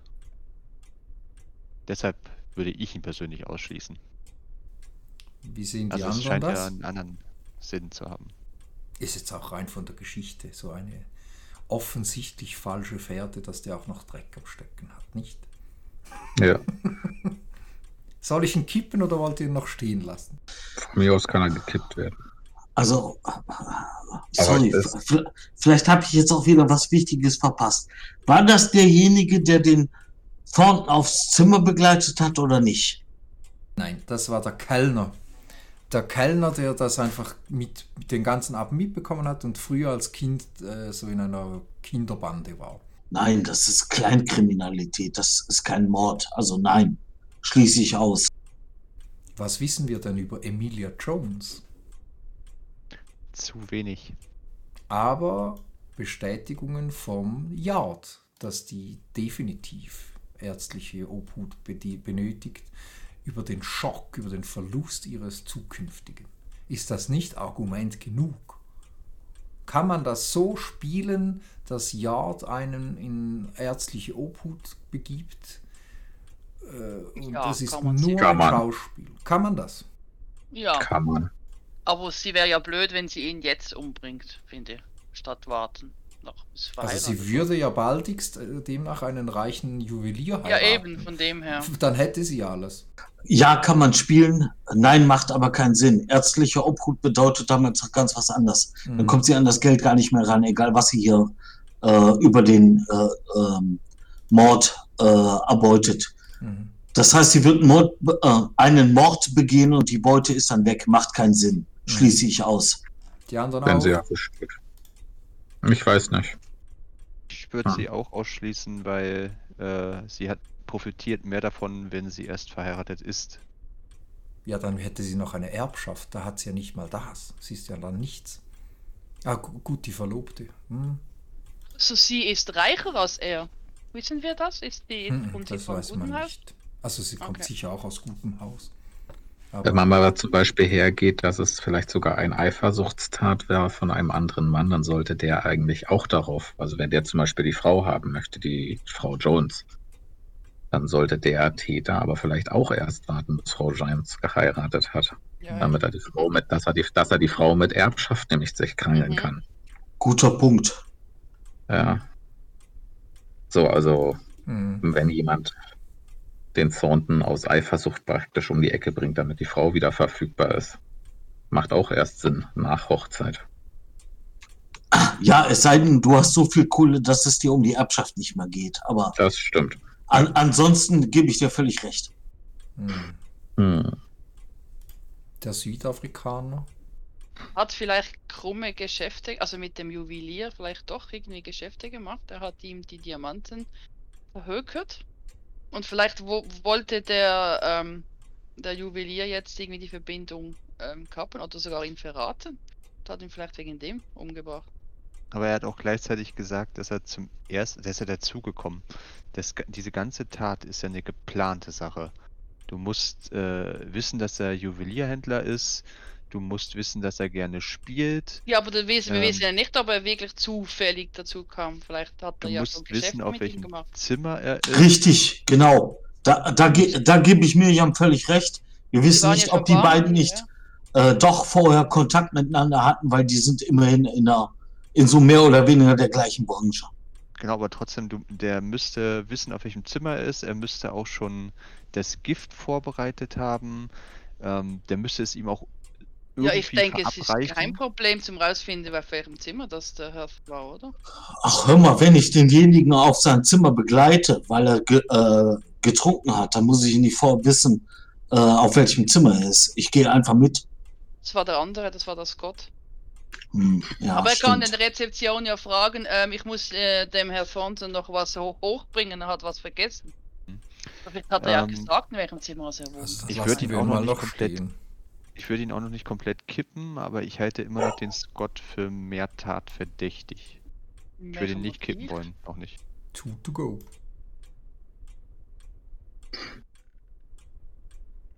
Was gibst du ihm für ein Motiv, Scott? Äh, der Scott hat auf jeden Fall erstmal auch die Möglichkeit. Also, er ist ebenfalls ein Mann natürlich, deshalb er kann das schreiben. Er kann das auch geplant haben, weil der weiß, dass der ankommt. Er trifft ihn sicherlich auch öfter. Er ist ein Freund von ihm. Das heißt, er kann das auch von langer Hand geplant haben, die ganze Geschichte. Und auch das mit dem Gift vorbereitet haben. Das ist ja nichts aus dem Affekt, das ist was tatsächlich geplantes. Ähm, und der weiß auch, wann der geschäftlich wie viel Geld und Gold umherträgt. Du meinst jetzt, er bringt seinen Freund um wegen ein paar, äh, wegen den Diamanten? Nur wegen ein paar Diamanten? Er könnte, hätte ja auch sonst einfach so bestehlen können, ohne umbringen. Wenn er im Zimmer war mit dem Besoffenen. Theoretisch, ohne umbringen. Dann wäre er das nächste Mal wieder mit einem neuen Schmuckkoffer gekommen. Mhm. Aber warum, also der andere hätte ihn ja auch bestehen können. Wenn du zusätzlich zum Bestehen auch noch einen Mord begehst, und ich denke mal, dass die Reihenfolge ist, erst der Mord und dann das Bestehen, ähm, dann musst du schon wirklich einen Hass auf eine Person haben. Ja, eben, Und aber den Gott ein Hass? Den entwickelst du ja nicht, wenn du am Abend einmal miteinander spielst, sondern den entwickelst du eigentlich über eine lange Zeit. Ja, aber vielleicht hat ja der, der, der äh, Afrikaner mit dem anderen schon, eben schon länger Geschäfte, aber einfach in Entfernte. Dafür haben wir aber keinen so. Beleg. Ja, aber ja, könnte ja sein. Aber eben, das Ich Gott denk- hat ja auf ihn. Für was? Ich denke bei dem Wa- Afrikaner auch an so einem Story vielleicht in die Richtung mit Blutdiamanten oder so. Eben, Die hatten Das- vielleicht neben dann, das wegen wär- dem hatten sie sich jetzt hier getroffen, zum darüber reden nochmal. Und Was machte der Scott noch beruflich? Aktien, Handel, Rohstoffe. Also ziemlich unsichere Background. Vielleicht geriet er gerade in eine finanzielle Schieflage. Wenn ich sehe, dass mein Freund permanent Erfolg hat und gut ist äh, in dem, was er tut, und ich wurschtel mich immer mal so durch und dann habe ich mal wieder Erfolg und dann habe ich mal wieder Rückschläge, das kann schon bedeuten, dass ich einen Neid auf jemanden habe. Über er längere Zeit. beim, Spielen, bei dem Domino hat er ja gewonnen, oder ne? Ja, also das ist schon, also den, den, den Brief Ist aber auch wieder eine kurzfristige Sache. Den, den Brief habt ihr ja wie gar nie, da habt ihr gar nie etwas dazu gesagt. Also der Brief sagt ja klar aus, genug ist genug. Ich kann verschmerzen, dass mein Ansehen und mein Erfolg unter meiner Spielsucht leiden. Hat denn der Mr. Thornton eine Spielsucht? Also ich würde sagen erstmal nein, weil er hat teure Kleidung, er hat noch Geld, er, obwohl er 300 Pfund verspielt hat, hat er immer noch 50 Pfund in seiner Tasche. Aber dass er 300 Pfund verspielt hat, habt ihr von den beiden Herren herausgefunden. Was im Brief steht, das Wissen aber, dass nun andere Augen und Hände auf meinem kostbaren Juwel ruhen, übersteigt meine Kräfte. Also, dass er sei ja schon, sein Ansehen und sein, sein Ego sei ja schon gekratzt, wenn alle werten Freunde wissen, dass er spielsüchtig ist, aber dass er auch noch seine ganzen Juwelen verballert oder verspielt und verzockt hat, übersteigt seine Kräfte. Hat denn jemand jetzt Juwelen gezockt oder nicht? Also war Dar Darning und Alistair, waren die ähm, ehrlich genug, dass das gestimmt hat, dass sie 300 Pfund Ja, erga- hatte er- der, hätte der Kellner hätte doch sicher was irgendwie bemerkt, oder? ne? Ja, ich Wir nehme an, ja. Der hat ja bestätigt, dass es ein paar Hunderter über den Tisch ist. Also der, hat, hat niemand bestätigt, dass man kostbare Juwelen verspielt hat. Wer hat denn verloren? Also der Scott ist der einzige auch erstmal, also der Scott und der Dawning, die haben ja beide kein Geld gewonnen. Darning hat gewonnen. Darning und Ach, der hat auch Alistair. Ja. Aber der Scott hat kein Geld gewonnen und er ist außerdem Lebemann, wird mehrfach genannt. Mhm. Lebemänner sind ja eigentlich charakteristisch eher Spieler. Mhm. Das heißt, das sind ja eher, Genau. Lebemänner sind ja die, die gerne trinken, die gerne ein bisschen Geld ausgeben, vielleicht auch mal mit einer Frau rummachen. Und dementsprechend für mich hat jemand, der angeblich ominös in irgendeiner Villa lebt, keiner weiß davon. Niemand kennt ihn so richtig, der kommt immer nur vorbei, um was zu trinken, war die Aussage. Mhm. Lebemänner sind auch in der Regel äh, Leute, die nicht ähm, aufgrund eigener Taten äh, zu Wohlstand gekommen sind, sondern aufgrund von Erbe oder ihrem Namen. Jetzt wird sein guter Name beschädigt, weil alle äh, von seiner Spielsucht wissen. Und das Vermögen geht immer weiter runter. Mhm.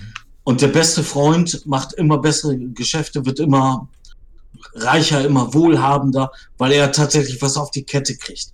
Ich sehe hier so einen gewissen Niedergang beim Scott, Mhm. ein, ähm, einen, einen ähm, Aufblühen sozusagen beim Thornton und eine gewisse Möglichkeit, je länger die beiden sich kennen, desto größer wird der Neid. Mhm. Ja, weil der eine tatsächlich was schafft und der andere immer mehr verspielt. Und Juwelen würde ich jetzt auch nicht zu wörtlich nehmen. Unbedingt. Der Abschiedsbrief ja von Scott. Aber der Scott hat ja vielleicht auch Schulden. Das könnte man ja auch irgendwie nachprüfen. Neben der Schriftprobe, die wir genommen haben. Und falls sich das herausstellt, hat er auf jeden Fall, wenn er auch schon solche, wenn in diesem Brief Wörter wie Spielsucht stehen, er weiß, dass sein Freund mit Juwelen handelt. Er, also der hat das Motiv, wenn er eine Spielsucht hat und wenn er kein Geld hat. Und er kennt ihn, er kann das planen. Für mich ist es. Aber wieso ist der Abschiedsbrief eigentlich nicht zu Ende geschrieben? Das ist ja, also wenn jetzt der Mörder einen Abschiedsbrief schreibt, würde er ihn ja zu Ende schreiben eigentlich, oder? Nicht so einfach mit, mit ich. Also meine, er hat ja keine Unterschrift vom, oder keinen Namen vom. V v völlig, ri- völlig richtig, aber das ist der Punkt, den wir bisher nicht klären konnten. Ich sehe aber in dem Abschiedsbrief vor allen Dingen die Motivation des Mörders geschrieben, nicht des Opfers. Also du, Martins, äh, du weißt natürlich schon, also das wäre total sinnlos. Eine Kerze anzünden, zuerst Zyankali trinken und dann einen Brief schreiben, den man nicht beendet. Das ist eine Reihenfolge, die ist so dumm. Also wenn, dann schreibt einer, der sich umdreht, einen Abschiedsbrief, dann pustet er die Kerze aus und dann trinkt er den Schluck Zyankali. Also das, das ist ja sowieso ein Widerspruch in sich, dass ein Mörder, äh, ein Selbstmörder seinen Abschiedsbrief nicht zu Ende kriegt. Das, Na, Das ist ja nicht der Brief des Selbstmörders, das ist der Brief des Mörders. Er hat ihn geschrieben, deswegen steckt seine Motivation auch da drin. Mhm. Aber er wurde gestört während dem Schreiben. der Mörder, Wurde der Selbstmörder. Nee, der Mörder, nach dem nach er umgebracht hat, hat er den Brief geschrieben, also er war dran. Und dann kam irgendjemand, hat ihn ertappt, also ja, mit dem Brief wurde er gestört. Dann hat er ihm als Schweigegeld den Koffer mit den Diamanten gegeben. Vielleicht. Also ab, abgesehen davon, das habt ihr, glaube ich, gar nicht gefragt, es war ja so offensichtlich, dass ähm, die rechte Hand vom Tisch runterbaumelt und die Totenstarre einen Bleistift nicht ganz starr hält. Äh, da könnte euch der liebe Billingsley noch etwas anderes erzählen dazu, denn er hat ja die, das Gästebuch dem Thornton entgegengestreckt. Der war Linkshändler, definitiv. Genau, das wollte ich von. Also man hat den, den Bleistift in die. Hand gelegt. Ja, das hatte ich schon vermutet, aber Ja. jetzt haben wir, Die Okay, Jetzt habt ihr die dem. Sicherheit. Genau, da, Also- da ging ich schon vor von aus, also ich habe es mir schon gedacht. Aber wir wussten ja schon, dass es kein Selbstmord ist, also war es nicht mehr wichtig. Ja. Genau. Genau. Also dann, dann- sollte es jemand sein, der nicht weiß, dass er Linkshändler wäre, vielleicht. Oder denkt so ein Mörder. Das ist ein gutes. Argument, weil sein bester Freund müsste eigentlich wissen, dass er, dass er Linkshänder hat. Da hast du recht. stimmt, ja, Da hast du eigentlich recht. Das müsste der irgendwann mal gemerkt haben. Wenn er dann so weit noch denkt, dass es dann wirklich an links rein macht. Also, ja. Damit war es der von der Rezeption zum Beispiel auch nicht. Sollen wir kippen? also es bleiben noch zwei. Dann ist der Scott würde ihn gut kennen, dann wäre es doch der Afrikaner, der ihn vielleicht zum ersten Mal live sieht und nicht weiß, wie er schreibt. Also ja. Ja, tatsächlich ähm, muss ich dann Miriam zustimmen, äh, ich meine Mrs. Pycroft, ähm, in der Form, also eine Sache haben wir noch außer Sicht gelassen, der Brief. Der ist so geschrieben, als hätte sich jemand gar keine Mühe gegeben, seine Schrift nachzumachen.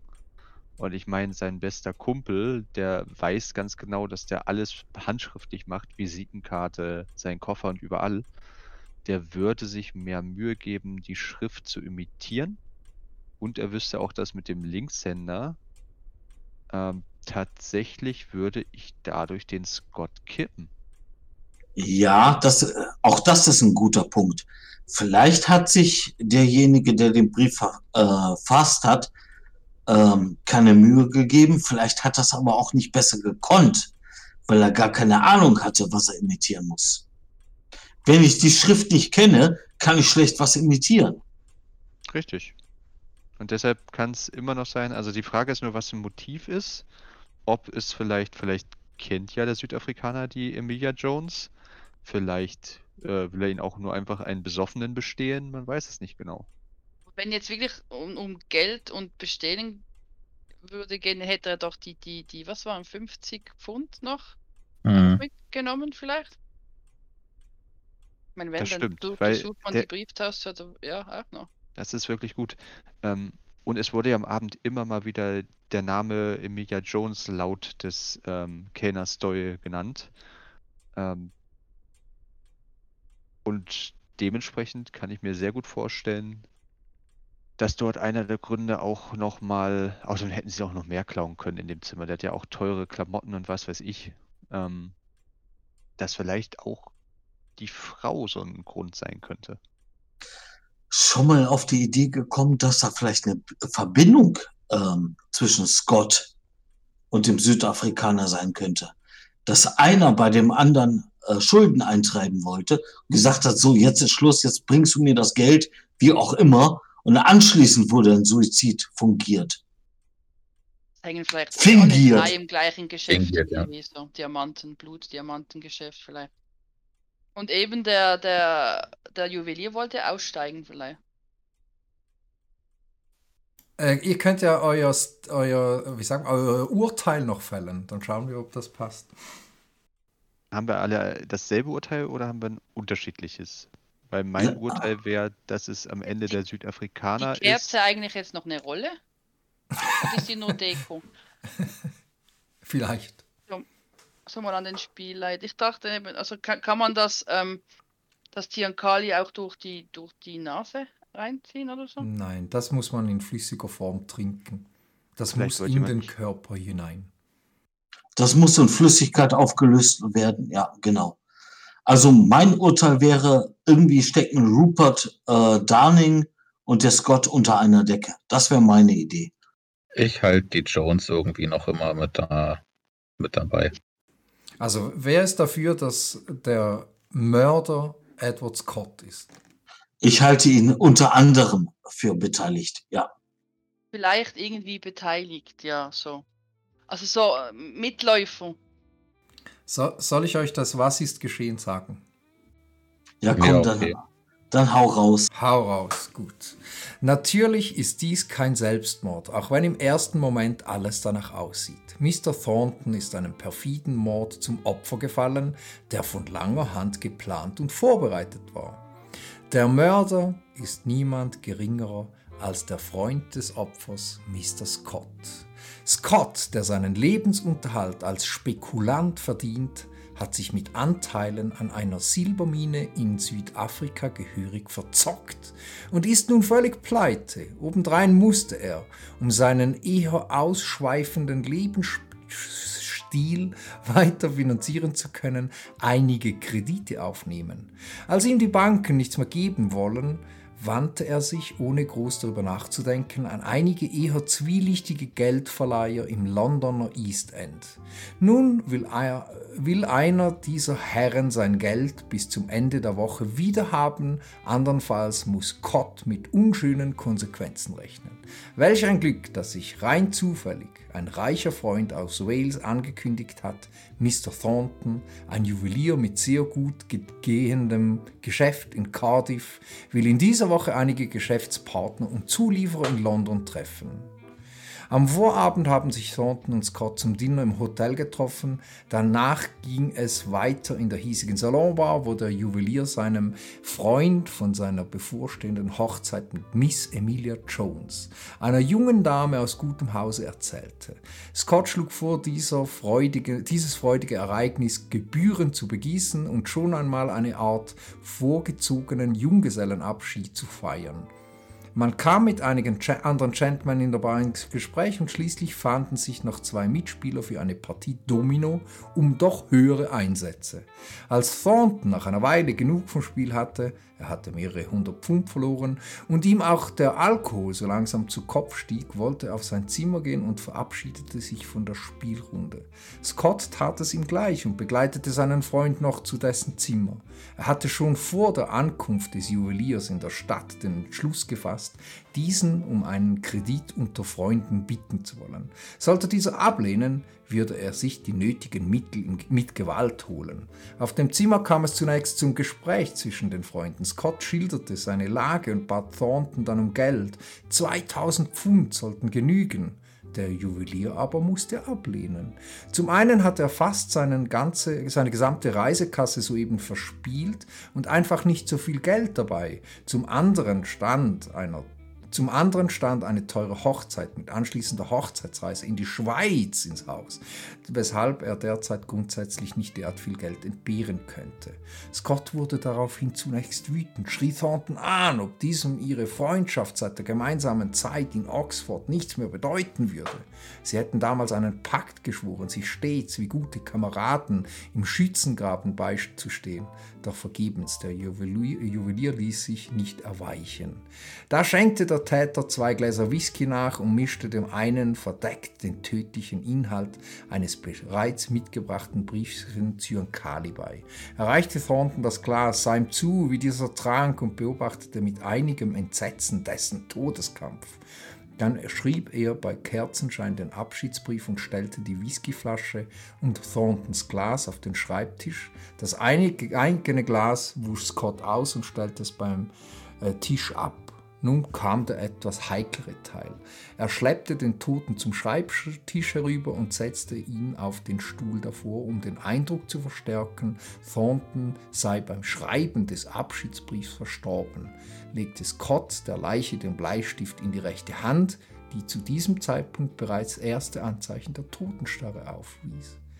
Zuletzt blies er die Kerze aus, griff sich einen der drei Musterkoffer, nahm den Zimmerschlüssel und verschloss die Tür von außen.